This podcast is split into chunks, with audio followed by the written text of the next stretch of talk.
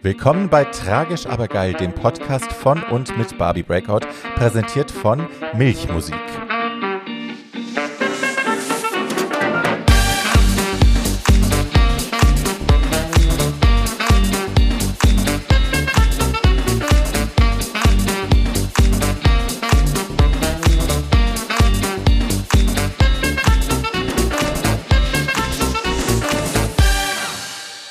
Hallo meine Lieben und willkommen zurück zu einer weiteren Folge Tragisch, aber geil mit äh, mir, eurem Superhost Barbie Breakout. Hi. Ähm, es ist gekommen, der Zeitpunkt ist gekommen, es ist die letzte Folge der zweiten Staffel. Ähm, was auch heißt, dass wir das jetzt schon knapp zwei Jahre zusammen machen. Ist verrückt, ne? Knapp zwei Jahre. Ähm, und ja, wir haben die letzte Staffel durchgehend, alle zwei Wochen äh, habe ich hier tolle Gäste gehabt. Ähm, teilweise sehr prominente Gäste, teilweise Gäste, die äh, wahnsinnig schöne Geschichten mitgebracht haben. Ähm, allesamt großartig, allesamt haben mich in ihr Leben gucken lassen, haben äh, ausgepackt, haben äh, sehr mutig auch den Vorhang zur Seite gezogen, um ähm, uns dahinter schauen zu lassen. Und ich bin allen sehr dankbar.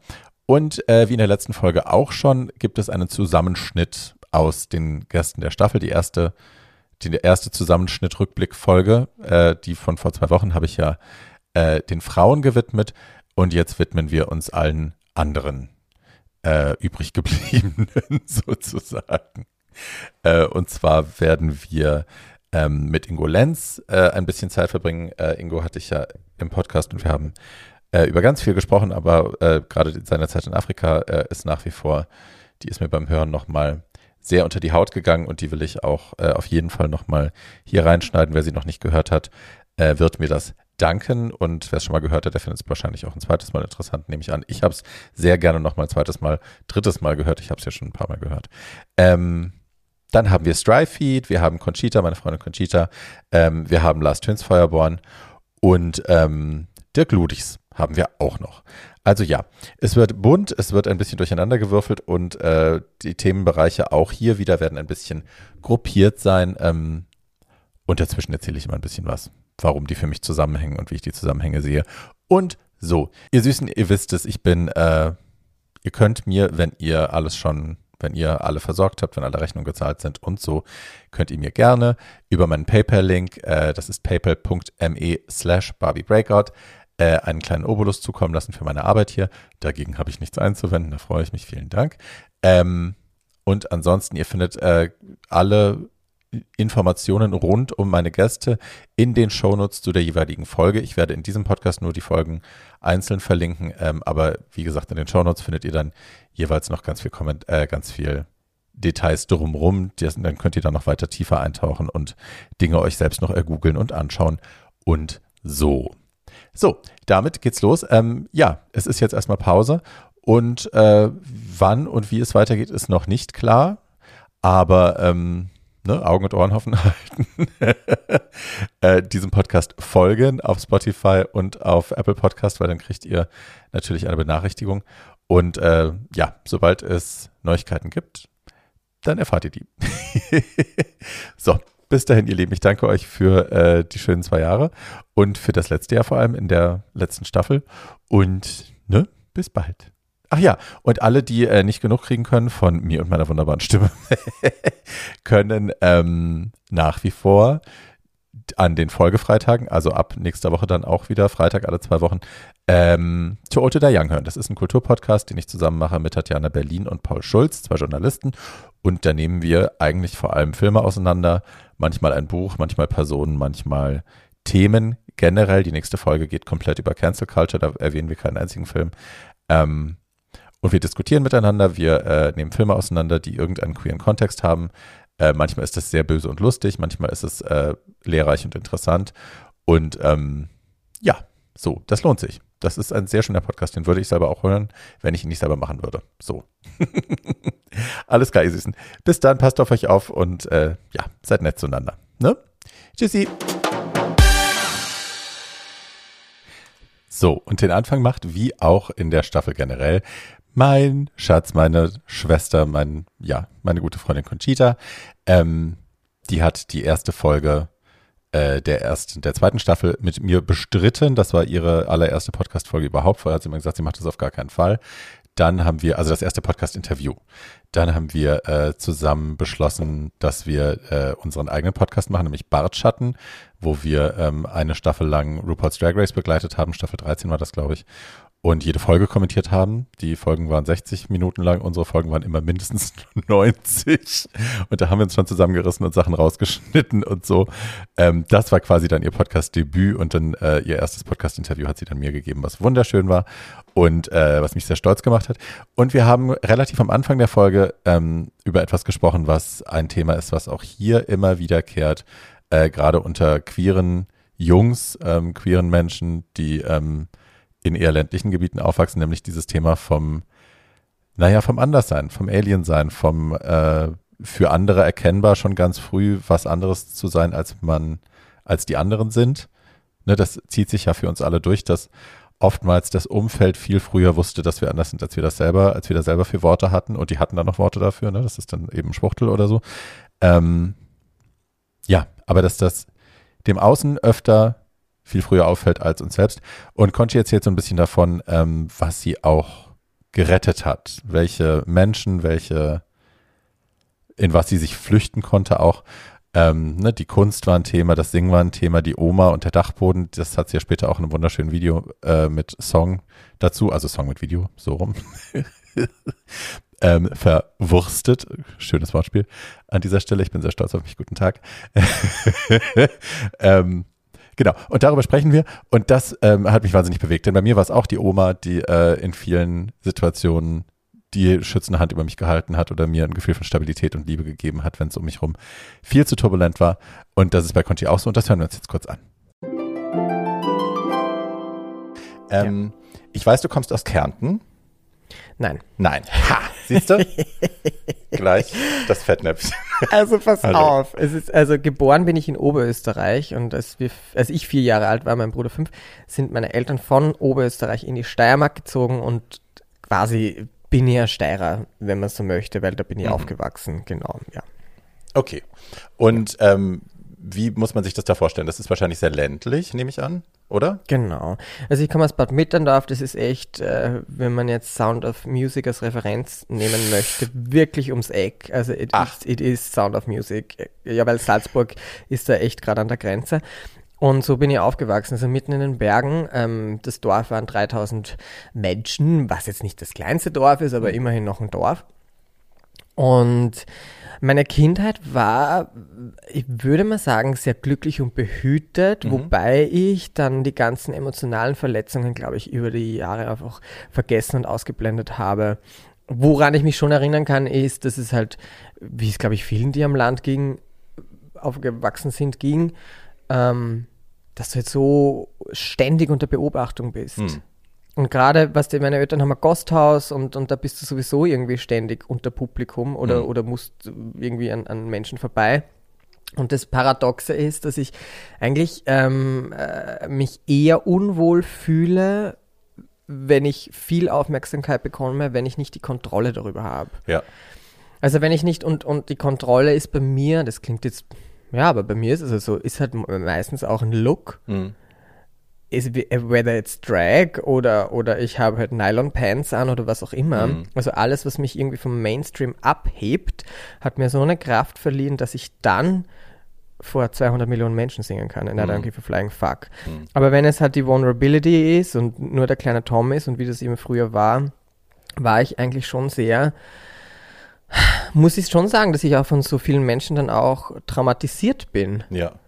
Ja, das kann ja da nicht easy gewesen sein. Also ich meine, ne, will jetzt nicht äh, die Lanze für alle Österreicher brechen, aber da auf dem Land ist es halt wahrscheinlich wie bei uns. Ähm, ja. Da ist man halt nicht begeistert, wenn da ein, ein Kind, äh, ein Junge, der kleine Tom da eben feminin rumläuft und äh, ne, das finden die wahrscheinlich alle nicht so lustig. Na, überhaupt nicht. Und wir waren eben dann auch noch die Neuen, was der von Oberösterreich dann in die Steiermark zu ziehen, da bist du sowieso schon einmal die nicht willkommen. Genau, die Zugezogenen und dann auch noch ein Gasthaus. Das heißt, mhm. du bist auch noch potenzielle Konkurrenz mhm. für andere Wirten in diesem Dorf. Das heißt, es war für, für meine Familie und dann in weiterer Folge für mich schon eine Herausforderung, äh, das irgendwie zu stemmen zu Beginn ist man natürlich zu klein, Mhm. das irgendwie zu verstehen. Aber dann mit Kindergarten und Schule und so, da wurde das dann schon pff, geschissen. Hm. Kinder sind geschissen. I hate it. und, und weißt du, das Ding ist halt, aber das kommt halt von, von zu Hause. Ja. Weil die Eltern halt reden, wie sie reden und, und weil dann irgendwie auch alles gut ist. Und wenn die Eltern schon die kleinen Kids verarschen, na, was glaubst du, was dann die Kinder von denen machen? ja, klar. Und, und ich finde, ähm, Klammer auf, liebe Eltern, reißt sich zusammen. Klammer zu. Es geht uns am Arsch. ja, es geht uns am Arsch. Very that. Ähm, ich weiß, dass deine Oma in deinem Leben ein großer, ähm, ein großer Faktor war, weil sie dich, glaube ich, hat machen lassen. Ne? Die hat dich Ja. bestärkt und hat dich Röcke tragen lassen, hat dir Klamotten besorgt, wenn du das wolltest. Und ich glaube sogar Perücken und so auch, ne? Bei der durftest du einfach du sein. Bei der durfte ich alles und die haben mir auch alles gekauft. Also die, unsere Familie ähm, hat ein bisschen ein Matriarchat, glaube ich, habe ich so das Gefühl. wenn meine Oma dreimal aufstampft, dann ist das Gesetz und Mhm. da kuschen dann auch alle. Ähm, und ich glaube, deswegen sind dann meine Eltern auch in diese Offenheit ein bisschen gezwungen worden. Mhm. Weil meine Oma hat gesagt, so und so ist es jetzt. Sorry, ich musste rülpsen. Okay. Äh, so, so ist es jetzt und reißt euch zusammen, um nochmal diesen Satz zu strapazieren. Äh, und ich glaube, dadurch, da haben meine Eltern schon viel mitgenommen von ihr. Ja. Hast du dich denn, ich habe mich ja immer als kleines Mädchen gefühlt und habe das auch eingefordert von meinem Umfeld damals. Ähm, Mhm. Hattest du das auch, dass du dich als Mädchen gefühlt hast oder was einfach nur, ich will einfach das tragen, was ich trage?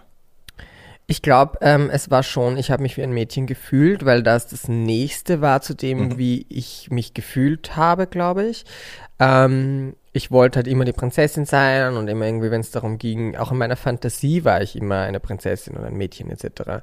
Aber je älter ich dann wurde, also jetzt, ich, ähm, weil ich rede gerade extrem viel mit meinen Freunden über Gender und Mhm. was ist das eigentlich und wer braucht es wirklich und Trillitralli. Und ähm, komme halt schon immer mehr drauf, dass natürlich wir sind alle total binär erzogen und ich fühle mich als Mann und ich bin, ich liebe es, ein schwuler Mann zu sein und ich liebe Männer und ich liebe auch mich in meinem Körper. Nichtsdestotrotz denke ich mir, okay, wer braucht das wirklich? Also, Ja, fuck Ja. the binary. ja, ja, voll. Hart,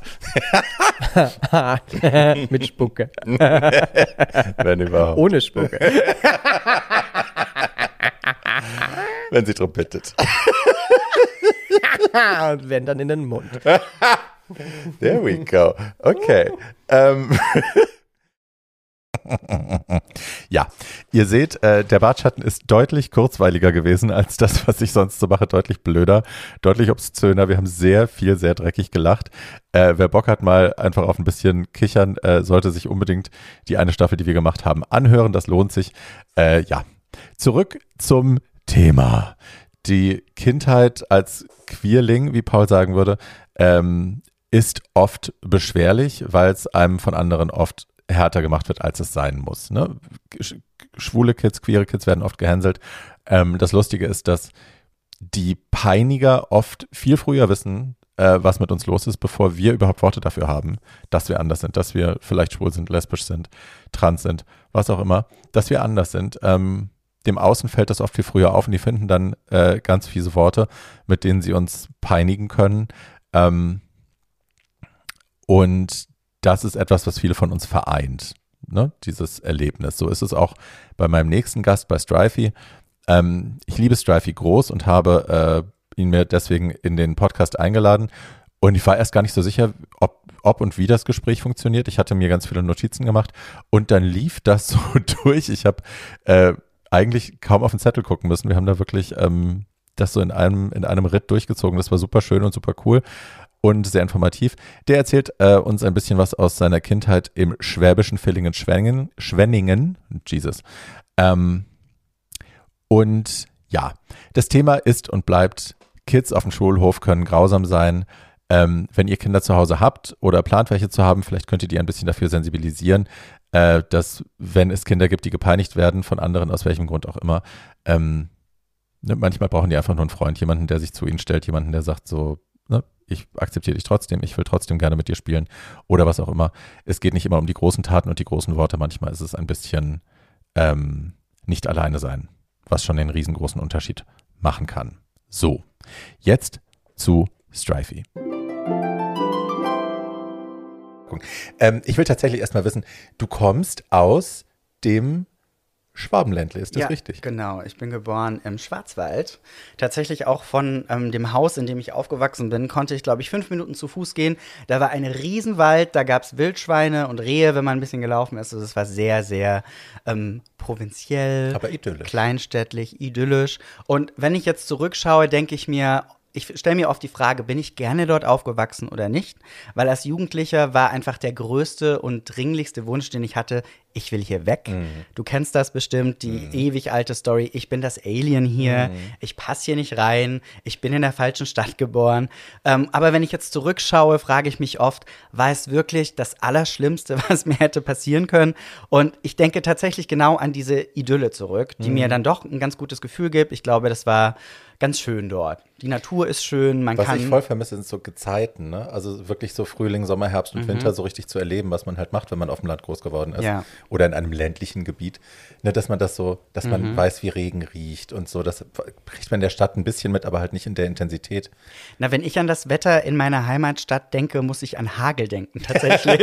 weil wir in meiner Kindheit, ich glaube, zwei, dreimal so richtig heftige Hagelstürme hatten. Und ich habe erst vor kurzem danach gegoogelt. Kennst du das? Du liegst nachts im Bett, kannst nicht schlafen, Ja. denkst an the most random shit Ja. und googelst dann Hagel, Villingen, Schwenningen. So heißt die Stadt übrigens, in der ich geboren wurde. Und habe dann rausgefunden, das ist so unter den Top 20 der risikoreichsten Hagelgebiete weltweit und der eine Sturm in meiner Weltweit? weltweit und der eine Sturm ist sogar in den Top 10 der schlimmsten Hagelstürme gewesen. Also da bin ich morgens Also die Tennisbälle vom ja, das war und so. wirklich wie so riesige Fäuste, riesige, also nicht mal mehr Tennisbälle, das waren große Fäuste von so großen Bodybuilder, die große Hände haben.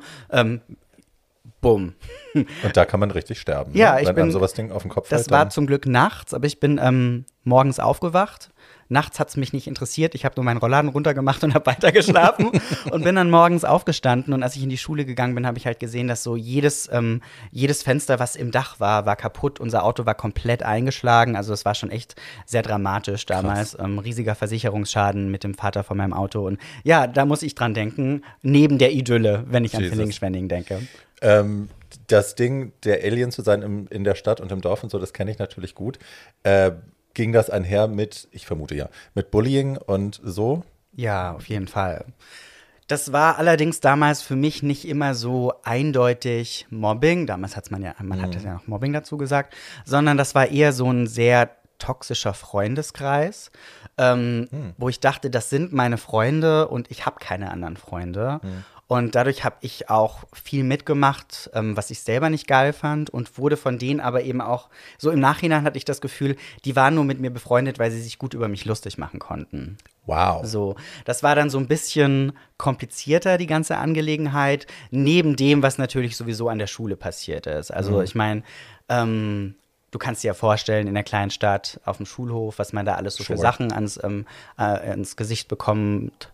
Und ähm, ich weiß gar nicht, wann das so richtig angefangen hat und wie das war, aber ich war halt schon immer der femininere Junge. Ich war immer der Junge, der irgendwie weicher ist als die anderen Jungs. Und dazu war ich halt auch ein bisschen awkward und ein bisschen introvertiert. Ähm, und hatte immer andere Hobbys als die anderen. Ir- Irgendwie, da, das kam alles noch dazu. Deswegen fing das dann schon sehr früh an mit, hey, Mädchen, Schwuchtel, was auch immer. Also es gab die komischsten Schimpfwörter, auch so ganz spezielle Schimpfwörter, die ich gar nicht mehr wiederholen möchte, weil sie so Right. dämlich waren. Ich will sie gar nicht mehr in meinem Leben haben, Right. die aber speziell für mich erfunden worden sind. Und ich glaube, eine der merkwürdigsten Geschichten, die mir sehr gut im Kopf hängen geblieben ist, als ich das erste Mal Make-up getragen habe. Ich glaube, da war ich so 13, 14. Da ist meine Cousine, mit der ich mich sehr gut verstanden habe, ähm, bei uns gewesen und die meinte, hey, hast du Lust? Und ich so, ja klar, gerne. Ich finde das total toll. Sie wusste, dass ich mich dafür interessieren würde.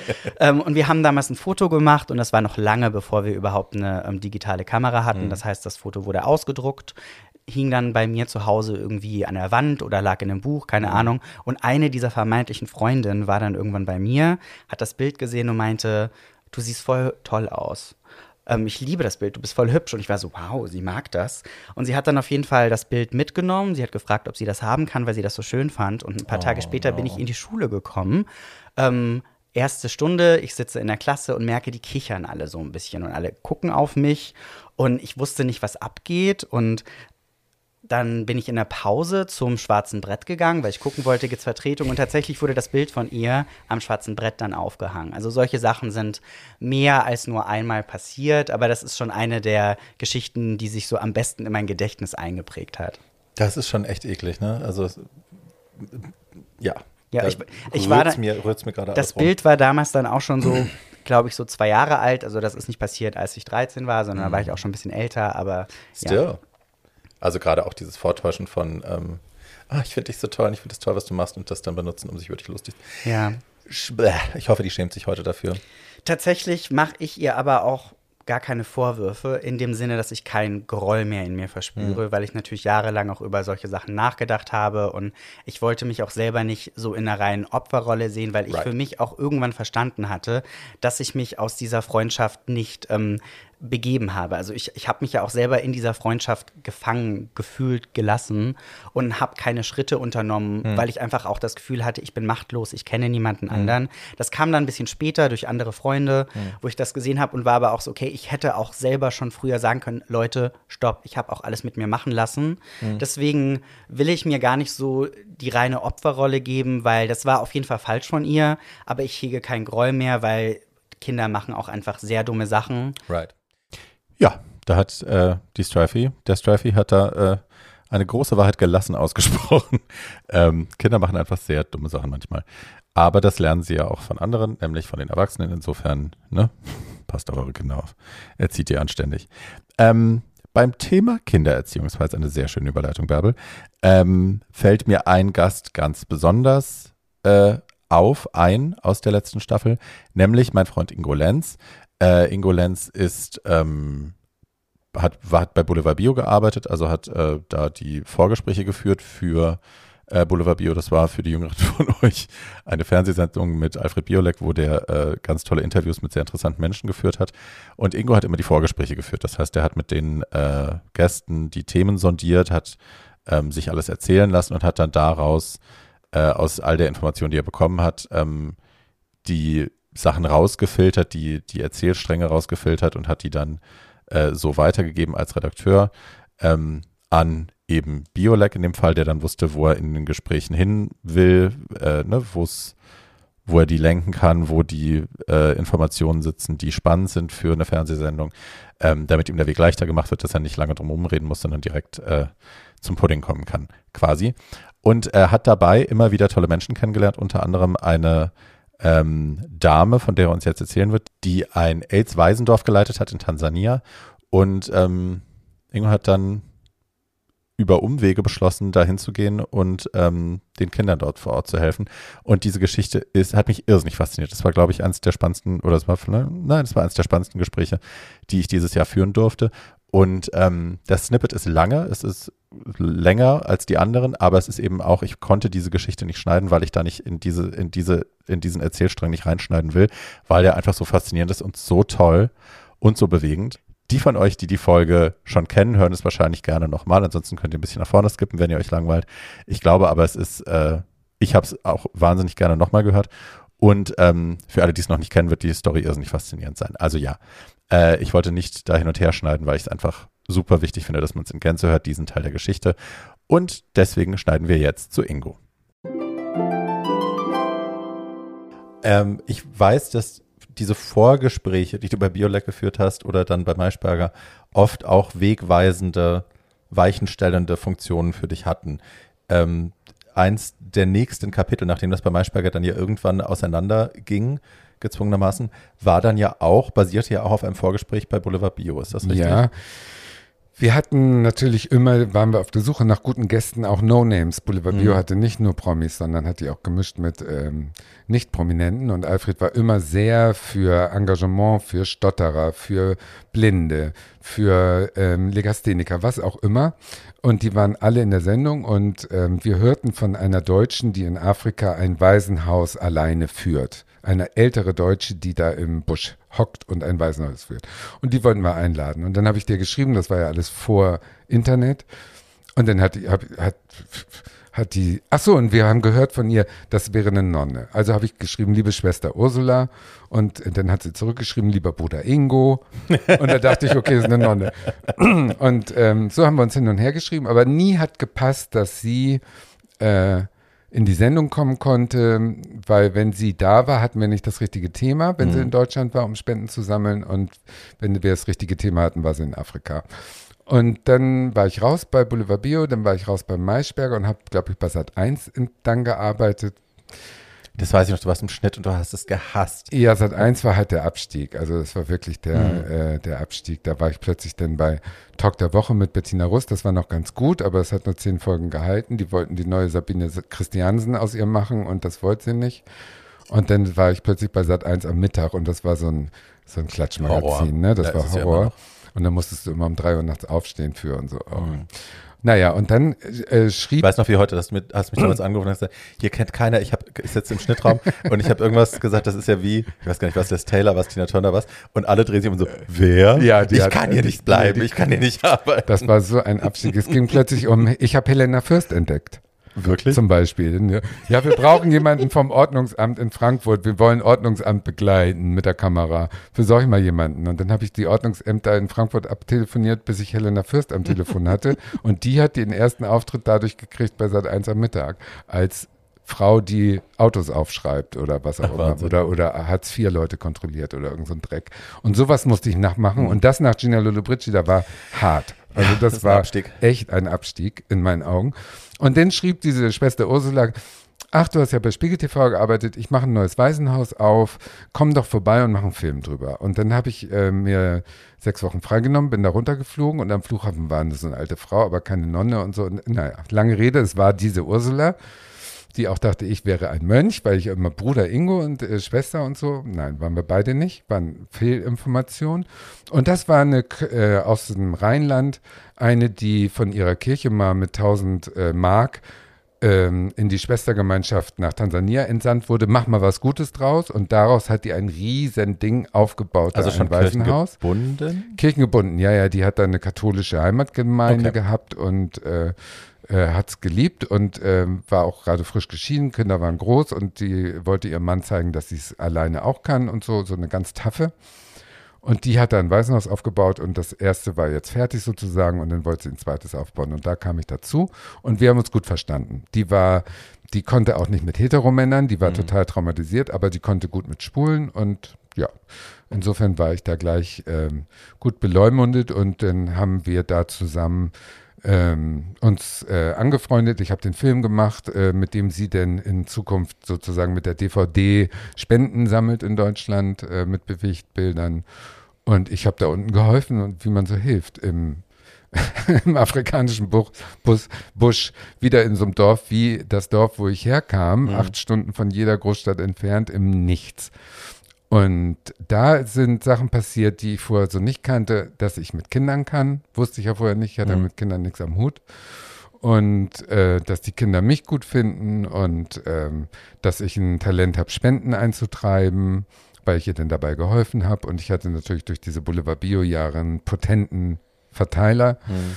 Und so kam es dazu, dass ich dann immer, wenn ich Urlaub hatte, bin ich dann runtergeflogen und habe ihr geholfen und dann wurde sie äh, relativ bald krank. Und der Heimatverein von ihr bestand auch nur aus fünf Omas aus der Kirchengemeinde. Mhm. Und die haben gesagt, okay, dann müssen wir dieses neue Waisenhaus wieder schließen, weil wenn wir keinen haben, der sich darum kümmern kann, äh, dann geht das nicht. Und wir sind alle zu alt. Und da ich nun schon eine Bindung zu diesen ersten 28 Kindern da hatte, habe ich dann gesagt, nee, dann mache ich's. Also da habe ich dann auch sofort, ohne nachzudenken, gesagt, mache ich und habe dann hier meine Wohnung untervermietet, meinen Sat1-Job endlich an den Nagel gehängt und bin nach Tansania gezogen. Ja. Und das habe ich dann zehn Jahre gemacht. Ja, ich erinnere das sehr genau noch, dass ich das damals, ich fand dein Engagement erst, weil es für mich so untypisch war. Ich hatte dich immer, also natürlich als jemand, der Empathie hat und so, mitbekommen, aber dass du so eine, so eine Aktivistenseele hast und auch so jemanden, ich, ich gebe jetzt meinen mein, mein Comfort hier auf, meine Privilegien hier auf und ich ziehe nach Tansania um mich so zu engagieren. Das hätte ich dir, entschuldige, so nicht zugetraut vorher. Und ich, ich war mir überrascht. Auch nicht. Ich war tatsächlich überrascht. Und ich war irrsinnig beeindruckt. Ja. Und ich hatte, wir hatten ein Gespräch, da bist du wiedergekommen aus Afrika. Ähm, ich glaube, nach dem ersten oder zweiten Mal, wir hatten ja lose Kontakt, wir waren ja nie so wahnsinnig eng befreundet. Ähm, aber wir hatten ein Gespräch, wir hatten uns getroffen, hatten ein Gespräch und da hast du gesagt, du, ich hatte die letzten Jahre so wenig, so wenig Bedeutung in meinem Leben. Also ich bin aus dieser Boulevard Bio-Blase irgendwie raus und dann kam Maischberger, dann kam Sat 1 und das war alles blöd. Ähm, und ich hatte so wenig Sinn in dem, was ich getan habe. Und den habe ich jetzt. Und ich habe, das klingt jetzt total pathetisch und als wäre es Eat, Pray, Love, aber ich habe tatsächlich da so ein Leuchten in deinen Augen gesehen, was ich vorher noch nicht gesehen habe. Und das hat mich irrsinnig beeindruckt und auch sehr beschäftigt. Also ich habe lange darüber nachgedacht, ob ich diesen Sinn in meinem Leben gefunden habe und so. Aber das hat mich total mitgenommen. Ja, es ist, es ist, äh, schwer von sich selber so zu reden, weil ich nie so diesen Blick Mhm. auf mich so richte. Aber die, die Bedeutung von Boulevard Bio war von außen. Mhm. Wir waren wer durch den Job, den wir hatten. Äh, die Person Ingo Lenz war eigentlich völlig austauschbar. Das war nun wirklich Zufall, dass ich es war. Es hätte auch die Arbeit, die ich gemacht habe, hätten auch andere machen können und wären auch so bedeutend gewesen. So, aber in der Hierarchie, um die es da geht, bei diesen eitlen Journalisten, waren wir wer. Und äh, als das verloren ging, hatte ich ja weder eigene Bedeutung sozusagen, als auch berufliche Bedeutung. Die war ja weg. Also Sat 1 war wirklich Dreck. Ne, das war wirklich äh, schrecklich. Und dann kommst du nach Afrika und hast natürlich dadurch, dass du ein weißer, halbwegs gebildeter äh, Westeuropäer bist, hast du so einen höheren Status schon aus, aus äh, postkolonialen Gründen sozusagen. Da hätte ich auch ein Idiot sein können und hätte eine Bedeutung gehabt. Also die Leute behandeln dich da ähm, mit sehr viel Vorschusslorbeeren, weil sie von dir erhoffen, dass du ihre Situation verbesserst. Und das musst du natürlich begreifen, dass es da auch nicht um dich als Person geht, sondern nur als weißer Mann aus dem reichen Land. So, aber das hat nichts damit zu tun, wie die Kinder auf dich reagieren. Und das war die große, große Überraschung für mich eben auch schon bei dem ersten Besuch bei der Ursula, dass die Kinder ähm, mich annehmen als Person Ingo. Und da war ich kalt von überrascht, weil äh, die, klar, das sind traumatisierte Waisen aus schlimmen Lebensbedingungen. Die klammern sich natürlich erstmal an jeden, der sie nicht vergewaltigt oder, oder, oder verhungern lässt. Aber die, Das klingt jetzt drastisch, ist aber ja, tatsächlich ist die aber ist, gewesen. ist so, Ja. ist, äh, ist so. Da, da, dass ich nicht Abstand habe zu diesen Kindern, hätte ich nicht gedacht. Ich habe die eins zu eins äh, in mein Herz geschlossen. Mhm. Das waren sofort meine Kinder, weißt du? Und äh, ich war verantwortlich dafür, dass die die nächsten 20 Jahre ein Leben haben, was so gut wie möglich sein muss. Das heißt, ihr habt dafür gesorgt, dass die Schulbildung bekommen, dass die vielleicht auch therapeutisch versorgt werden, wenn nötig. Alles, alles. Ja. Also ich, mein Anspruch ist immer noch, also die haben aus Versehen leider die doofe Seite erlebt, egal in welchem Land, hätte auch Mhm. Polen sein können. Dass nun die Ursula in Tansania gelandet ist, das war nun Zufall. Aber egal, worum es geht, das Kind kann da nichts für und äh, mein Job muss es sein, dass das Kind so gut äh, aufgestellt wird, dass es so viele Chancen, wie es in dem Land möglich sind, kriegt. Das war der Job. Ja, ich will das kurz nochmal erläutern, weil ich nicht weiß, ob wir das vorhin genug erklärt haben, schon im Einstieg, äh, was dieses Kinderdorf angeht. Ähm, die waren alle Waisen, weil AIDS die komplette Gel Elterngeneration ausradiert hat. Ja, Da. Eltern, Eltern vor allen Dingen. Ja. Also das ist halt in Tansania äh, eins der ärmsten Länder, mh, immer falsch regiert, äh, Demokratie nach außen, aber nach innen natürlich nicht und die Landbevölkerung vor allen Dingen total vergessen. Und äh, dieses Kinderdorf liegt acht Stunden äh, von Dar es Salaam, von der Hauptstadt entfernt im Landesinneren, in einer totalen, in einem toten Winkel, wo auch keine Entwicklungshilfeprojekte groß sind, weil die zentrieren sich natürlich alle da, wo es schön ist, wo es auch einen Yachtclub gibt und so weiter, weil die Entwicklungshelfer werden dick bezahlt, leben alle in gated Communities und fahren mit ihren äh, dicken Suffs äh, da durchs Land. SUVs. Ja. So. Und ähm, diese Autobahn, also im Prinzip fast eine Schnellstraße, aber es war die Autobahn ins Landesinnere nach, äh, zum Kongo. Also das heißt, äh, in einer endlosen Fuhre wird der Regenwald nach Dar es Salaam transportiert mit Lastwagen und ähm, alles durch dieses Dorf. Und dieses Dorf lebt eben von der Hand im Mund und von Prostitution an der Straße, mhm. weil diese Lastwagenfahrer alle drei Minuten aufhalten, anhalten und äh, vögeln wollen und äh, die Mädchen heißen Coca-Cola-Mädchen, weil für eine Coca-Cola gehen die mit. Das ist der Preis. Okay, wow. eine, eine, eine kleine Flasche Coca-Cola. Und dadurch ist AIDS da ein Flächenbrand. Und dadurch mhm. sind die Eltern alle tot und die Omas sitzen plötzlich da mit zwölf Enkeln. So. Und in dieses Umfeld hat die dieses Waisenhaus gebaut. Und äh, die Kinder, die da kamen, waren äh, von Säugling bis ähm, vier, sag ich mal, am Anfang, waren wirklich viele kleine. Und dann musst du erstmal sortieren und musst erstmal sehen, stimmt die Geschichte und Wie traumatisiert sind die auch wie schon? Wie traumatisiert sind die? Das wird gar nicht gefragt. Also die, die schlimmsten Fälle nimmst du. Okay. Das war sozusagen. Nee, nicht als Ausschlusskriterium, aber wer braucht was? So, ja, das kommt ja mit der Zeit. Also okay. du hast halt Kinder, die, äh, wir hatten einen Jungen, der hat vier Jahre nicht gesprochen. Und irgendwann merkst du aber, dass, also ich mit meiner ganzen Empathie und Liebe geben und ich war ja da sozusagen einer der, ich wurde dann Direktor dieses Projektes, als die Ursula gestorben ist und habe dafür gesorgt, dass hier die Gelder fließen, damit das ausgebaut werden kann mit allem. Aber dann merkst du eben auch, dass die Schule ähm, scheiße ist und dass die alle in Privatschulen müssen eigentlich. Die kosten dann Geld, das mhm. muss auch alles finanziert sein. Und das war dann mein Anspruch. Und äh, du merkst, dass die, wenn die spätestens, wenn sie in die Pubertät kommen, kommen die ganzen seelischen Abgründe und Traumata wieder vor. Mhm. Und dann hilft mir mein ähm, liebesvolles Wesen nicht. Dann musste ich also dafür sorgen, dass Kinderpsychologen irgendwie aufmerksam werden, mhm. die aus Deutschland denn hinfahren und alle Kinder therapieren. Das haben wir auch geschafft. Aber das ist ein Fulltime-Riesenprogramm. Ne? Und ich erinnere mich an eine Geschichte, die du mir erzählt hast, die mich damals sehr bewegt hat, dass da ein Kind war, ich glaube, es war ein Mädchen, die sexuell missbraucht worden ist, massiv. Oder es war ein Junge, nee, es war ein Junge, der dann auch angefangen hat, sich euch anzubieten, weil er gedacht hat, das ist eine Art das Aufmerksamkeit war, und Liebe zu das bekommen. Das war der, ähm, die Initialzündung, weswegen ich überhaupt da Ja gesagt habe, weil, wie ich sagte, am Anfang kommen alle Kinder auf dich zugerannt und du bist interessant und äh, ich merke, dass die da, dass mir da Gefühle entgegengebracht werden und ich verliebe mich auch in alle diese Kinder.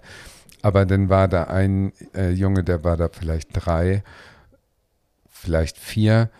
Ähm, der wurde gebracht mit so einer unklaren Geschichte, hm. äh, hat keiner drüber geredet und den habe ich im Prinzip immer mir auf die Schultern gesetzt und bin mit dem spazieren gegangen. Der hat auch nicht viel geredet. Hm.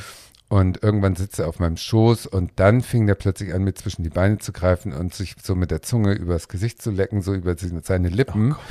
Oh und ich saß da so äh, relativ äh, erstarrt und habe so seine Hand äh, von meinem Penis genommen, habe ihn so angelächelt, aber ich konnte ja kein Wort Kisuaheli. Er hat mhm. irgendwas erzählt und ich habe es nicht verstanden. Und dann habe ich das lautschriftmäßig mitgeschrieben und habe dann Save the Children angerufen in Dar es Salaam. Mhm. Das war die einzige Möglichkeit, wo ich, die ich kannte. Und habe gefragt, was, was erzählt er mir denn da? Und habe denen den Satz oder die Sätze so vorgelesen in Lautschrift. Und dann haben die mir das übersetzt und haben mir in Lautschrift diktiert, was ich ihn fragen soll. Und so ging das erstmal über Tage, bis wir überhaupt ein bisschen von der Story hatten. Und die, der Hintergrund war, dass dessen Onkel ihn sexuell missbraucht hat für einen Lolly. Und er jetzt sozusagen das bei mir ähm, auch machen wollte, mhm. um Lolly zu kriegen. Mhm. So, weil er das nicht anders kannte. Und das hat mich äh, so umgehauen und da habe ich gewusst, okay, also um diesen Jungen jetzt gesund aufwachsen zu sehen, da ist alles klar, dass du so viel wie möglich investieren musst mhm. dafür. Und deswegen habe ich das eben alles gemacht, weil dieser Junge wurde dann, das wird dann ja so ein Sohnersatz. Mhm. Ne? Also der ist ja heute, heute ist er vielleicht 17, 18, macht jetzt gerade im Prinzip sein Abitur an einer der besten Schulen, mhm. ist ganz toll, äh, ein bisschen konservativ in meinen Augen, aber gut, so sind sie halt. die Gesellschaft ist sehr konservativ. Kann man die vielleicht auch nicht verübeln. Nee, aber das ist so einer, wo ich denke, ähm, ja gut, also eine Erfolgsgeschichte hoffentlich mhm. und äh, ähm, das war es wert. Also ich habe ja nie daran gedacht, was ich alles aufgebe. Ich habe nicht an meine Rente gedacht. Ich habe nicht an mhm. irgendwelche Gelder gedacht. Ich wurde zehn Jahre nicht bezahlt natürlich oder nur mhm. ähm, paar Versicherungen ja. und habe hier meine Wohnung vermietet. Right. Du, du, weißt, an ja, einen ja, Freund von dir, der sie verwüstet hat. Kein Freund, und, ein äh, Bekannter. Ja. ja. Und, und so Sachen. Äh, da habe ich ja in dem Moment überhaupt nie drüber nachgedacht. Ja. Aber dann hatte ich eben, äh, weißt du, du musstest jeden Sonntag zur Kirche gehen zum Beispiel in diesem Dorf, weil das zu der Kultur da mitgehört. Die sind alle sehr gläubig und äh, sehr kirchen ähm, ähm, Ja, ja. Aber nicht, äh, katholisch ist da noch harmlos. Da gibt es dann diese ganzen Freikirchen und so, die richtig krass sind. Und äh, wir sind in die katholische Kirche immer gegangen und dann war da so ein, äh, erscheint da so ein Junge, der sich nicht reintraut. Der bestand nur aus Haut und Knochen und äh, Krätze und Pilzen und war völlig, die Haut war, hing in Fetzen. Und den sah ich und habe die anderen, unsere Kinder gefragt, wer ist der? Der, der, hol den mal, den, ne, mit dem muss ich jetzt reden. Und der ist immer abgehauen, wie so ein wildes Tier. Also der hat überhaupt nicht, und die so, nee, der ist, der ist Kuhhirte, den kennen wir nicht, der geht auch nicht zur Schule. Und bei sowas werde ich denn ja, da werde ich ja zickig. Also da werde ich ja dann hartnäckig. Und ich so, nee, der soll nicht weglaufen, den will ich jetzt, ich will jetzt Ja. wissen, warum ist der so, wie er ist. Und dann hat es wirklich so ein paar Wochen gedauert, bis der endlich sich in die Ecke treiben ließ von mir und irgendeinem Kind und das Kind hat dann übersetzt. Und dann kam raus, ja gut, der wohnt bei dem und dem Bauern und weiß auch nicht mehr über sich und wünscht sich, in die Schule zu gehen. So. Und dann habe ich den ins Auto geladen und dann werde ich ja auch, wie, wie soll ich sagen, hier hört sich das an, als ob ich tausend Grenzen äh, überschreite, die nicht überschritten werden dürfen. Aber da ist es ein, ein Raum, wo so ein Kind ist nichts wert. Überleben das Leben nicht, ist, ist nichts wert. Niemand kümmert sich um solche Kinder und davon gibt es hunderte. Ja. Und der hatte nun äh, das Pech oder das Glück, in meinen Fokus zu geraten. So, und nun fahren wir zu diesem Bauern.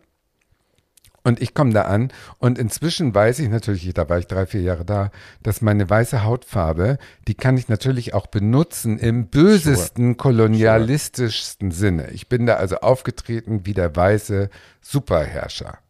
Bin zu diesem Bauern und habe gesagt, kannst du mir ganz kurz erklären, warum das Kind aussieht, wie es aussieht? Und der war so eingeschüchtert natürlich. Der so, ja, den habe ich gekauft. Nicht so wie, den hast du gekauft. Ja, das ist mein Kuhhirte, den habe ich gekauft. Die Eltern haben den mir verkauft. Ich äh, die Eltern haben, ich war, ich wusste nicht, dass es das gibt. Und die Wahrheit war tatsächlich, dass der verkauft wurde von seinen Eltern und seitdem da im Stall lebt und die Kühe hütet. Dafür wurde der verkauft. Und der war vielleicht sieben. Ne?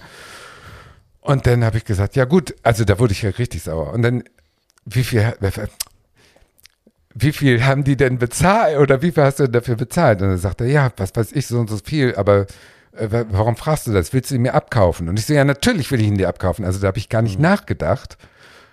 Und dann äh, sag ich, wie viel willst du denn haben? Und er so, ja, weiß ich nicht, was hast du denn? Und ich schleuder so mein Portemonnaie raus und da waren so 120 Euro drin und knallt ihm das auf den Tisch und sagt, das ist mehr, als du im Jahr verdienst. Nimm das Geld. Und er so, ja, für das Geld kannst du auch noch den haben, der hinten noch im Schuppen liegt. Und dann sind wir dahinter gegangen und dann lag da ein Junge mit Kinderlähmung. Und Kinder in Tansania, die behindert sind, werden im Prinzip weggesperrt, weil das heißt, äh, die Götter sind äh, böse auf dich und da Dämonen und Hexen. Also unter diesem katholischen Glauben ist eine ganz dünne Schicht nur und darunter kommen diese archaischen äh, äh, Strukturen noch sehr hervor in diesen ländlichen Gebieten. Und dann war da dieser Junge mit ähm, Kinderlähmung, der war auch so sieben und acht und der Der lag dann Der- beim Unrat. Genau, der lag da völlig verkrustet. Und der kleine Kuhhirte hat sich um den gekümmert. Der hat den mit Mutter, mit, mit, mit Kuhmilch im Prinzip am Leben erhalten. Und dann habe ich die eingepackt beide und mitgenommen. Und das kann man natürlich hier nicht. So, aber das habe ich dann gemacht und dann hatten wir sie im Waisenhaus und dann gehst du zum Social Welfare Office und dann machst du den ganzen Papierkram. Da gibt es ja einen korrupten Beamten, dem äh, du jeden Monat irgendwie was kaufen musst. Äh, ne- auch eine Cola, im Prinzip eine Cola äh, oder ein Stück Kuchen und dann äh, füllt er diese ganzen Papiere aus und das war dann alles okay. Und dann wurde, wurden die beiden bei uns ähm, aufgepäppelt, sag ich mal. Und dann zur Schule. Ne? Und für den mit der Kinderlähmung habe ich eine italienische NGO, die sich nur um körperlich beeinträchtigte Kinder kümmert. Da haben wir den untergebracht. Ganz tolle NGO Reha-Nummer. heißt Non-Government. Non-Government Organization, Organization, also, also, eine, ja. eine äh, darauf spezialisierte NGO, weil unsere nicht auf Behinderte Mhm. ähm, oder, oder körperlich Beeinträchtigte spezialisiert war und unsere Hausmamas das auch nicht gelernt haben, diese ähm, Physiotherapie. Also das war alles gut. Und dann habe ich irgendwann zu dem Jungen, der hieß Husumi. Husumi heißt auf Deutsch Unglück. Mhm. Oh Gott. Und äh, dann mussten wir seine Eltern halt finden und äh, sind rumgefahren und haben gefragt. Und dann kam raus, der Vater ist Wilderer, der lebt nomadisch und geht mit den, mit den Viehherden um die Grenzen des Nationalparks immer. Und bis wir nun diesen Vater ausfindig gemacht haben. Und dann kommen wir da an und da lebt dieser Vater mit zwei Frauen und ungefähr 14 Kindern, die alle so aussahen wie Hosumi. Alle, wie die Orgelpfeifen. Und dann haben wir mit denen geredet, dass der nun bei uns gelandet ist und die, und die Mütter gucken, also die, die beiden Frauen des Vaters, der eben zwei hatte, äh, gucken sich an und sagen, dass gerade der jetzt das geschafft hat, ne? Der macht jetzt hier Karriere, wie das, also unfassbar. Und dann sage ich, wie kam der eigentlich zu seinem Namen? Und diese Drucks, Drucks. Und die Geschichte war dann, das war von, ach so, und dann sage ich, wer ist denn die Mutter von euch beiden? Weil die auch ähnlich aussahen. Ja. Vielleicht waren es auch Schwestern. Und dann sagen sie, nö, wissen wir nicht mehr. Wir waren immer gleichzeitig schwanger. Keine Ahnung. Ich sage, aha, ist ja komisch, dass ihr es nicht mehr wisst. Und wieso habt ihr denn gerade den von euren 14 Kindern verkauft und nicht irgendein anderes? Ja, pff, Zufall. Und ich so, hä? Und warum heißt der denn Unglück? Ja, wissen wir auch nicht mehr. Komischer Name. und ich so, nee, das stimmt doch alles nicht. Und dann kam raus, es war eine Zwillingsgeburt von der einen Frau wo der Zwillingsbruder bei der Geburt gestorben ist. Und in Tansania ist es so, dass du dann dem Überlebenden die Schuld daran gibst. Der Überlebende ist schuld, dass das Geschwisterkind gestorben ist. Alles klar. Und deswegen war der in der Familie der, Ausgeschoben, äh, der Ausgestoßene und deswegen haben die den sofort, sobald es ging, losgeworden. Wahnsinn. Stell dir das mal vor. Und um, ja, und dann wurde natürlich aus dem Husumi, der sich sofort einen neuen Namen gewünscht hat und äh, mhm. äh, auch natürlich äh, dadurch, dass er spät zu uns gekommen ist, nie schulisch das aufholen konnte, aber immerhin ganz solide jetzt äh, die Schule beendet so langsam, also die, die Mittelschule, äh, mittlere Reife. Ähm, dann kommt jetzt noch als Krönung, dass jetzt gerade er ganz traurig ist, weil sein Vater seine Mutter ermordet hat. Oh Warum weiß keiner, aber die Mutter ist ermordet vom Vater und der Vater ist auf der Flucht. Und so eine Geschichten. Und äh, wie willst du diese Traumatisierung, die immer wieder neu und immer nochmal neu und so, wie willst du das äh, alles hinkriegen? Also das ist wirklich, naja, und dass du da eine Bindung, äh, also dass ich mich diesem, ach so, der hat sich dann auch noch geoutet oh. mit 14, das kam auch noch dazu. Dass er plötzlich Ärger kriegte, weil er ein Mädchen ins Kornfeld gejagt hätte, ins Maisfeld, um sich an ihr zu vergehen. So kamen die Hausmütter zu mir und ich so, hm, passt gar nicht zu ihm. Und dann habe ich ihn gefragt, was äh, hast du denn da gemacht? Wieso hast du die denn ins Kornfeld äh, oder ins Maisfeld gejagt, um dich an dir zu vergehen? Nein, gar nicht und so weiter. Er wollte im Prinzip weglaufen, weil, und dann kam raus, dass er glaubt, dass er schwul ist. Und sowas mir zu sagen, das ist eben da so ein Tabu. Also Homosexualität bedeutet 35 Jahre Knast und Ausschluss aus der Gesellschaft komplett. Und äh, das ist alles. Äh, die Bindung ist äh, auch jetzt, dass ich nicht mehr da bin. Wir kommunizieren natürlich heutzutage über WhatsApp und über Facebook. Das ist halt mein Kind mhm. und wird es immer bleiben. Und das ist der, das ist der Stoff, der mich da gehalten hat, solange äh, das wäre heute wahrscheinlich noch so, wenn es nicht mhm. anders geendet hätte. Jetzt sind wir beim Thema, wie es geendet ist, und du hast gerade auch schon das Thema Strafbarkeit von Homosexualität äh, angesprochen. Du bist dann da ja ausgestiegen worden, muss man ja eigentlich sagen, ne? Ja. Also die die Homosexualität habe ich natürlich vor den äh, deutschen Kirchenmäusen da aus dem Niederrheinischen, vor der Ursula, vor allen Besuchern und so weiter. Die wussten immer, dass ich schwul bin. Das war ja im Prinzip Voraussetzung, dass ich den Job überhaupt kriege bei der Ursula, weil die, right. ne? äh, aber das Ausleben da, das homosexuelle Ausleben homosexuelle Ausleben da war nicht möglich. Das ist halt mhm. halt da total tabu. Aber das fiel mir auch nicht schwer, weil ich bin alle sechs Monate nach Deutschland für ein paar Monate, um Spenden zu sammeln. Und da habe ich äh, keine sexuellen Anreize gehabt und da lebst du dann wie so ein Pastor, also da hast du halt keinen Sex in der Zeit. Mhm. Und das ist dann auch nicht schwer. Und ähm, dann kam aber in diesem Dorf an dieser Straße kam raus, dass, oder beziehungsweise in unserem Kinderdorf plötzlich fingen die Jungs an, kleinere Jungs nachts irgendwie in ihr Bett zu ziehen. Und dann wurde das zu einem Riesenskandal, dass wir also Jungs haben, die da Verbrechen an anderen Kindern ver und ich so, hä, wie kommen die denn jetzt darauf? Und da muss es ja irgendeinen Grund für geben. Und dann kam raus, dass in dem Dorf ein Friseur, dummerweise, ähm, Pornos zeigt zu den Dorfkindern mhm. und mit denen irgendwie Sex zu haben. Mhm. So. Und das haben unsere Kinder sozusagen mitgemacht, wohl ein, zwei Abende und haben das dann nachts natürlich diese Erfahrung ins Kinderdorf getragen. Können sie ja, äh, ist ja mhm. logisch. Hätte ich ja mhm. nicht anders mich verhalten als Kind. Und da bin ich natürlich dann äh, gegen diesen Friseur äh, gegen angegangen, dass der aufhören muss und dass die dafür sorgen, dass die Kinder nicht diesen Einfluss haben mit diesen Pornos. Und dummerweise war der Friseur der Bruder vom Polizeichef und der Cousin vom Direktor der Schule und so irgendwie. Und da habe ich an was gerührt, was sozusagen diese Dorf, internen Dorfhierarchien beeinflusst. Und als Ergebnis davon haben sie im Prinzip mich, weil der, der eine Manager, der, dem war schon klar, dass ich schwul bin, weil mhm. äh, wie soll ich sagen, ich habe es da nicht gelebt, aber es war klar, ich bin schwul, der Landwirtschafts-, äh, der Chef für die Farm war schwul und so. Das war alles so irgendwie unter der Decke klar. Mhm. Ne? Und der hat mich dann da sozusagen geoutet. Der hat an meinen Computer sich nachts mal irgendwie geschnappt und da meine Bilder durchforstet und hat dann da die Bilder ausgedruckt und so. Und dann ist es halt so mit solchen Bildern, äh, was weiß ich, äh, als Drag Queen in Köln äh, mit einem Freund in New York, solche Fotos mhm. hatte ich drauf. Ich hatte jetzt keine schwulen Pornos drauf oder mhm. so, aber so äh, Fotos irgendwie dreiviertel nackt am Strand in Sitges, weißt mhm. du, küssende Männer im Hintergrund, Mykonos, irgendwie so. Mhm. Mit den Fotos kannst du da halt im Knast landen. Und der hat mhm. gesagt, entweder Ingo verschwindet oder diese, oder, oder diese Fotos landen bei der Immigration Office.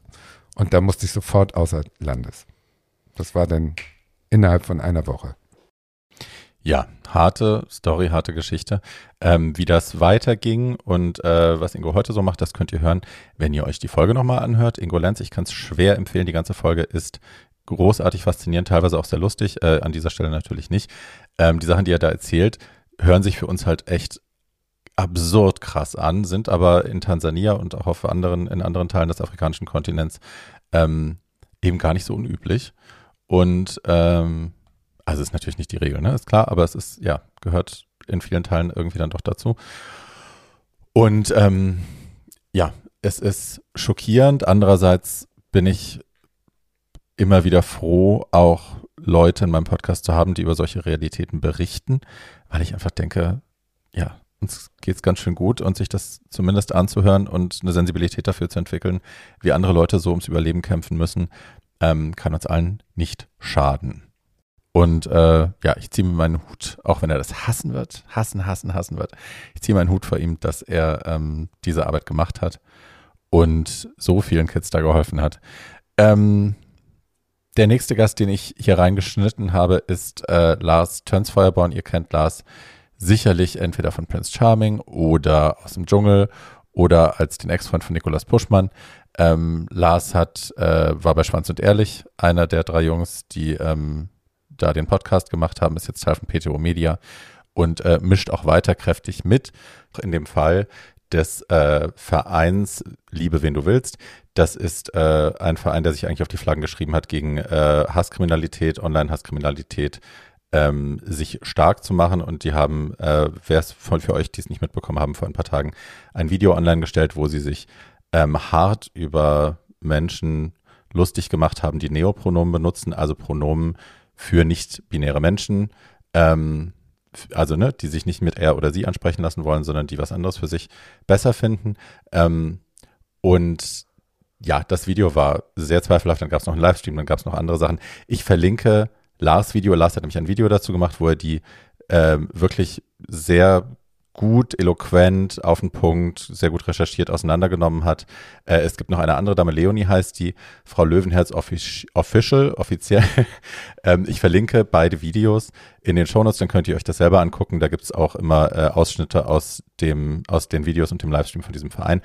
Und äh, auch da hat, war Lars vorne mit dabei, hat's Maul aufgemacht und äh, hat sich eingesetzt. Ich will eine Sache noch kurz sagen. Wir haben die nächste Folge To Old to the Young handelt nur von Cancel Culture. Das hat aber, wir haben die aufgenommen, bevor das passiert ist. Was ein bisschen schade ist, weil man genau in diesem Fall eigentlich sehr gut sehen kann, ähm, wann Cancel Culture auch total sinnvoll und nutz, nützlich sein kann. Also wann Leute, die Dinge tun, die nicht illegal sind, ne, diese Äußerungen waren alle nicht illegal, aber trotzdem super grenzwertig.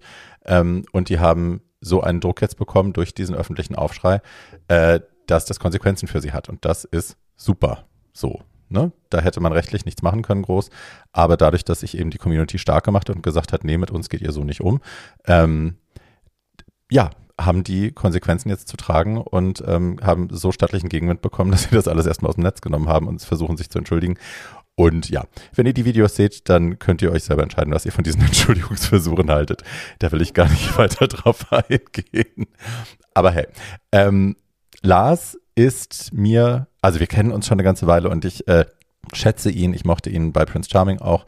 Ähm, Lars ist mir aber dann aufgefallen, weil er in einem Livestream ähm, öffentlich über seine Jugend, seine Kindheit gesprochen hat und auch darüber, dass er seine Mutter ähm, verloren hat durch Suizid. Die hat sich das Leben genommen. Und äh, das ist natürlich hardcore. Und er hat beschlossen, darüber öffentlich zu sprechen und auch darüber, dass er, ähm, was das mit seinem Leben gemacht hat, äh, auch wie er, dass er später einen Burnout hatte, dass er selber sich ähm, in die Psychiatrie begeben hat, aus, also aus eigener Entscheidung, er hat sich selber eingewiesen. Ähm, und ihr wisst das, wenn ihr meinen Podcast hört, dass ich äh, große Stücke auf Leute halte, die mit ihrer eigenen Geschichte auch nicht hinterm Berg halten, sondern äh, eben auch dazu stehen, was für Hürden sie im Leben schon meistern mussten, gerade wenn es um äh, mentale Gesundheit geht, äh, weil ich eben finde, Stigmatisierung bauen wir nur ab. Das Stigma von ne, psychischen Krankheiten in Anführungsstrichen bauen wir nur ab, ähm, wenn wir da selber auch offen drüber sprechen, was bei uns los ist. Nur dadurch können wir auch dazu beitragen, dass die Leute nicht mehr denken, um Gottes Willen, das ist verrückt, das ist wahnsinnig, das ist krank. Ähm, ja, und dafür liebe ich Lars und deswegen habe ich ihn auch eingeladen und wir haben lange darüber gesprochen, wir haben über seine Kindheit und Jugend gesprochen und über all die schlimmen Dinge, die passiert sind und wie er damit umgegangen ist. Und ähm, wir setzen, wir tauchen in das Gespräch ein an der Stelle, wo Lars äh, das Abitur abgeschlossen hat als Klassenbester und also die schlimmen, schlimmsten Dinge liegen so hinter ihm schon und äh, er bereitet sich auf sein Leben als Erwachsener vor. Er freut sich irgendwie die Schule abgeschlossen zu haben, ein bisschen rumzutingeln, sich zu verlieben, dumme Sachen zu machen, was man halt so macht in dem Alter. Und ähm, er erzählt, wie ihn dann ja die Vergangenheit doch auch eingeholt hat und äh, die Erfahrungen, die er vorher machen musste. Und das ist großartig und deswegen habe ich das hier reingeschnitten und ich hoffe, ihr findet das genauso toll wie ich. Und das könnt ihr jetzt hören. Viel Spaß mit Lars. Dann bist du wohin? Boah, und dann ging erstmal so meine Jahre der Selbstfindung los. Hm. Also, boah, denn, also ich bin dann erstmal nach ähm, Gütersloh in die Ecke, wo meine Familie, meine Verwandtschaft wohnte. Ähm, hab da eine Zeit lang gewohnt und danach bin ich nach Münster gegangen. Ähm, und habe mich echt erstmal finden müssen. Da kam halt mein Coming Out, ne, so das Ganze, mich damit auseinanderzusetzen. Dann halt auch irgendwie, wo soll mein Leben hingehen? Ich habe etliche Ausbildungen angefangen und wieder abgebrochen und bin ganz viel umgezogen, dann bin ich wegen einer Liebe auf einmal mal nach Frankfurt gezogen, die erste Liebe und sch schön verarscht worden letztendlich auch und äh, habe dann da zwei zwei Monate irgendwie da unten verbracht und bin dann auch wieder mit Sack und Pack zurück und stand wieder bei meiner Schwester. bin der dann that. Ich habe das Internat abgebrochen, ich glaube nach zwei Jahren, weil ich mich wahnsinnig verliebt hatte in Berlin und bin in den Sommerferien nach Berlin gezogen und nach einer Woche zurück und hab wieder beim Internat geklopft und gesagt, kann ich mehr weiter. ist halt geil. Das sind so diese typischen Erfahrungen, die man halt gerade dann so in den jungen Jahren macht. Ja. Und da äh, war es dann halt echt so, ich habe ewig lange gebraucht, ich habe alles ausprobiert, habe nie meinen Weg so richtig gefunden, was ich aber auch so ein bisschen der Vergangenheit äh, zugeschrieben habe, weil man mir als Kind ja auch nie beigebracht hat, mal so eine Kontinuität, so hm, eine, so eine, so eine Linie. Und das war halt super schwierig. Ich habe dann halt auch Geldprobleme gehabt und ne, immer wieder, irgendwas kam immer wieder. Und dann ähm, musste ich mich auch um jemanden kümmern, auch aus dem familiären Umfeld, ähm, wo es halt auch mit psychischen Krankheiten mhm. ähm, was gab. Und ähm, da war es halt so, zu der Zeit war ich in der Ausbildung und habe nebenher schon in der alten Pflege gearbeitet. Da bin ich nämlich durch Praktika reingerutscht. Mhm. Und hatte eh schon sehr viel Arbeit und auf einmal hatte ich halt auch noch eine Person dort, ähm, die ich noch komplett mitbetreuen sollte. Ne? Und ähm, über Klinikeinweisungen den ganzen Prozess mitmachen, Ärztegespräche und hatte auch gar keinen Rückhalt von der Familie, weil mhm. auch wieder keiner da war. Und das war halt eine wirklich schwierige Zeit. Und ähm, irgendwann sagten mir auch die Ärzte in der Klinik, Herr Töns Feuerborn, es ist wirklich toll, was Sie hier alles tun und ne, wie Sie sich bemühen. Aber Sie müssen jetzt langsam aufpassen, sonst sehen wir uns wieder. Mhm. Hatte ich dieses Gespräch mit dem Arzt. Ein Jahr später. Sonst sehen wir uns wieder, sollte heißen, dann bist du Patient. Genau. Ja. Und nach einem Jahr saß ich genau vor diesem Arzt, hab ihn angeguckt und hab gesagt, Sie hatten recht hm. Und dann war ich eingewiesen. Hm. Also ich habe mich halt selbst eingewiesen, ähm, weil bei mir auf einmal das losging. Ich saß auf der Arbeit, wusste nicht mehr die einfachsten Arbeitsschritte. Ich habe Heulattacken bekommen, hm. Panikattacken bekommen. Ähm, dann habe ich mich immer weiter runtergezogen. Auf einmal war der war, war, war die Nacht der Tag und ne, also nachts wach und irgendwie tagsüber nur noch geschlafen und jeg jeglicher Rhythmus war raus. Mhm. Und ähm, ich habe aber sehr schnell erkannt, okay, ich weiß, in welche Richtung das geht und habe mir natürlich sofort auch einen Psychiater gesucht. Mhm. Ähm, dann haben wir das erstmal über zwei Monate von zu Hause probiert, dass ich wieder ähm, hochkomme. Und nach zwei Monaten, wo es einfach nicht besser wurde, bin ich halt irgendwann zu ihm hin und habe gesagt, es tut mir leid, wir werden das nicht schaffen. Ich sag, ich muss aus meinem Alltag raus, ich mhm. muss aus meiner Umgebung raus. Ähm, es ist zu viel los. Und dann hatte er auch gesagt, das ist sehr gut, dass ich das halt auch selber erkannt habe. Absolut. Und ähm, dann bin ich für fünf Wochen in eine Klinik gegangen und habe da einfach mal gelernt, mit mir umzugehen, früh die Warnzeichen zu erkennen und habe halt danach dann das Ganze noch gefestigt mit Gesprächstherapien. Hattest du Angst, dass das das Erbe deiner Mutter auch ist, was du da antrittst? Eine gewisse Angst, aber was mich halt so ein bisschen hochgehalten hat, war einfach das Bewusstsein, dass ich es nicht so machen würde wie sie. Hm. Weil ich einfach wusste, wie man eben nicht damit umgeht. Und das war ein ganz wichtiger Schritt, glaube ich, in dieser ganzen Entwicklung. Dass ich einfach sagen konnte, okay, ähm, ich werde mich an das halten, was die Ärzte sagen und nicht mhm. nur, weil es mir besser geht, mal eben wieder alles über den Haufen werfen. Mhm. Und das war genau das, was mir halt geholfen hat. Und ich habe dann immer wieder offen darüber gesprochen und auch, ne, ich, ich nutze jede Gelegenheit, um mhm. über das Thema zu sprechen, weil es weil es auch einfach eine Selbsttherapie ist, ja. auf gewisse Art und Weise.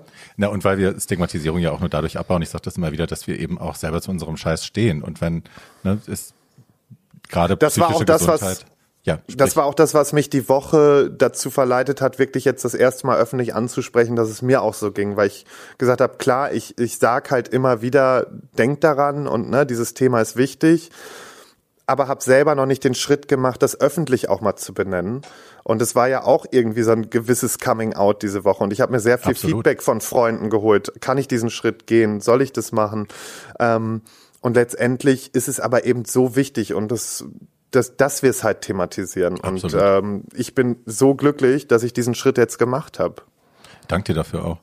Ähm, du hast da, das hast du gerade schon äh, im Nebensatz gesagt, äh, Handgriffe auch gelernt für dich, äh, frühe Warnzeichen zu erkennen und dich da selber rauszuholen.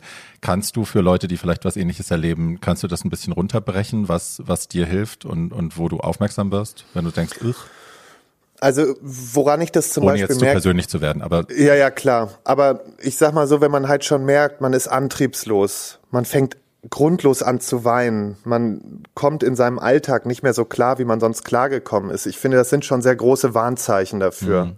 Ähm, dass einem der Alltag, selbst Einkäufe oder sonstiges, dass das einen überfordert, dass man Angst davor bekommt. Mhm. Ne? Also das sind so die einfachsten Abläufe. Und wenn dann diese Antriebslosigkeit kommt oder ich einfach auch so eine starke Erschöpfung merke, das sind für mich Punkte, wo ich dann sage, okay, und hier drücke ich auf Stopp und dann ziehe ich mich raus. An diese Punkte bin ich seit dem Burnout nicht mehr gekommen. Mhm. Aber weil ich eben weiß, wenn ich nur den Ansatz von Erschöpfung merke, bin ich raus. Hm. Und dann sammle ich mich wieder. Dann führe ich Gespräche und dann versuche ich da auch, auch wieder hinzugehen. Was ich ganz wichtig auch finde, dazu zu sagen, ist, sprech nicht nur mit Leuten aus deinem Umfeld, No. sondern sprich mit Leuten, die eben von außen sind. Leute, die nicht eben so nah an dir dran sind, weil das sind die, die das auch besser analysieren können. Und deswegen professionelle Hilfe ist so wichtig. Und das sind für mich so die Punkte, wo ich dran arbeite. Und würde ich jetzt merken, mich überfordert das Thema immer mehr oder ich hätte äh, Probleme, die Kurve zu kriegen, würde ich jederzeit sofort wieder professionell Hilfe suchen und würde sagen, hey, was machen wir jetzt? Ich glaube, das ist eben auch noch ein, ein Stigma oder, oder eine falsche Wahrnehmung, die viele Leute im Kopf haben, dass Hilfe suchen an sich dann schon auch ein Eingeständnis von Krankheit ist und von äh, ich bin doch, ich habe das so oft gehört und ich höre es immer noch leider, dass Leute sagen, ich muss nicht zur Therapie, ich bin ja nicht wahnsinnig.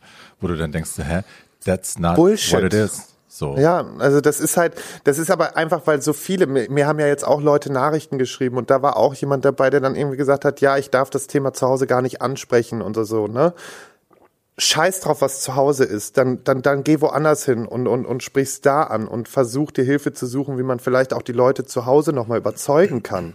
Ja, aber das ist halt eben ganz wichtig und es, ich finde, besonders ähm, was das Thema angeht, sich schwach zu fühlen oder sich diese Krankheit einzugestehen, ist kein Zeichen von Schwäche, sondern ganz im Gegenteil. Das ist ein ganz großes Zeichen von Stärke, dass man hingeht und sagt, okay, da stimmt was nicht. Aber wenn ich das angehe, finde ich Hilfe und mir kann es wieder besser gehen. Ja.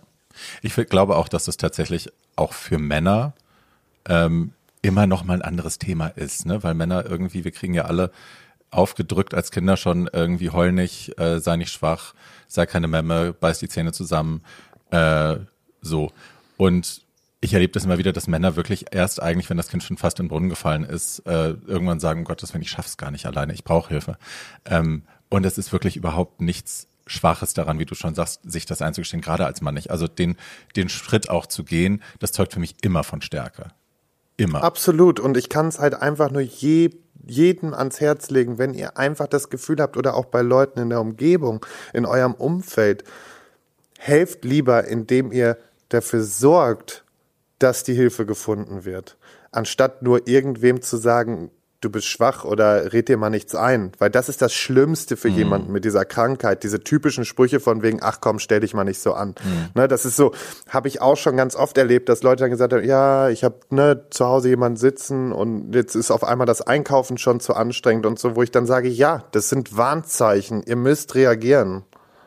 Es gibt diesen, also es gibt mehrere Tests, aber es gibt äh, lustige Tests, die man überall im Internet auch finden kann. Äh, ne, so eine Checkliste. Wenn so und so viel von diesen Punkten auf dich zutreffen, dann hast du wahrscheinlich äh, eine Depression oder solltest mal einen Therapeuten suchen. Du und es ist erschreckend, wie viele Leute, ähm, wenn sie die Tests machen und dann so acht von zehn Fragen darauf hindeuten, dass man sich vielleicht mal Hilfe suchen könnte, wirklich aus allen Wolken fallen und sich denken, ach, ich dachte, Ja. das ist normal, ich dachte, das ist normal, dass man sich so fühlt. Nee, ist es halt nicht. Es ist halt oftmals eben nicht normal und deswegen ist es so wichtig. Und also ich habe jetzt zum Beispiel heute hatte ich auch wieder gelesen, ähm, Kurt Krömer hat jetzt auch äh, darüber berichtet, ne, über seine ähm, eigene Erfahrung auch mit Depressionen. Und deswegen, ich finde es so toll, dass es jetzt so gerade so ein bisschen Fahrt aufnimmt, dass immer mehr Leute jetzt öffentlich dazu stehen. Und deswegen, ich, ich, ich kann das nur begrüßen und ich finde es einfach wunderbar, dass wir endlich dahin kommen und äh, gerade auch dafür kämpfen können. Weil ich sag mal, die letzten Jahre habe ich jetzt mehr für die, die Rechte unserer Community eingestanden und mich da auch eingesetzt. Und natürlich tue ich das weiterhin, aber das Thema ist einfach aufgrund meiner Geschichte nochmal viel tiefer verankert und mir auch nochmal so viel wichtig. Ne? Also ich, ich stelle das jetzt nicht auf Stufen oder so. Nein. Aber es liegt mir einfach nochmal besonders am Herzen, das Thema seelische Gesundheit. Ja. Ich fand es auch in dem, in dem Fall jetzt mit Meghan und Harry auch wieder bezeichnet, dass man, sobald jemand privilegiert ist, auf welche Art auch immer, äh, ob die jetzt schön ist oder reich ist oder alles auf einmal oder eben ein Royal, ähm, dass man sofort das denen dann auch abspricht. Also, ne, die hat sich nicht zu beklagen, weil die hat ja Kohle und die sind doch privilegiert wie Sau und die scheffeln Millionen bei dem Oprah-Interview. Dann nehme ich das nicht ernst, dann äh, soll die die Fresse halten und so. Und das ist natürlich auch falsch. Ne? Also nur weil man irgendwie eine exponierte Position hat, äh, dann die Fresse halten zu müssen äh, oder nicht über Rassismus sprechen zu dürfen oder nicht über psychische Gesundheit sprechen zu dürfen, ist auch ein absolut. Und auch nur weil Leute lächeln, genau, und auch nur weil Leute lächeln, bedeutet es nicht, dass es denen gut geht. Ja. Also das muss man halt auch immer bedenken, ne? Weil, also das ist zum Beispiel sowas, das habe ich jahrelang auch gehabt, bis ich überhaupt mir eingestehen konnte, okay, ne, bis zu diesem Burnout habe ich auch vieles weggelächelt und alles verdrängt. Aber das ist trotzdem ja auch ein Zeichen dafür, dass was schief läuft. Hm. Ja, so, und das sind äh, großartige Schlussworte für diese Folge und für die zweite Staffel. Ähm, ich verabschiede mich jetzt erstmal. Es wird sicherlich weitergehen. Ähm, ich brauche ein bisschen meine Pause und ein bisschen neu orientieren, ein bisschen Luft holen und ähm, dann geht es aber sicherlich weiter. Bis dahin, passt auf euch auf, bleibt gesund, macht keinen Scheiß, seid nett zu euch und zu anderen und bis dann. Alles Liebe, eure Bärbel. Ciao.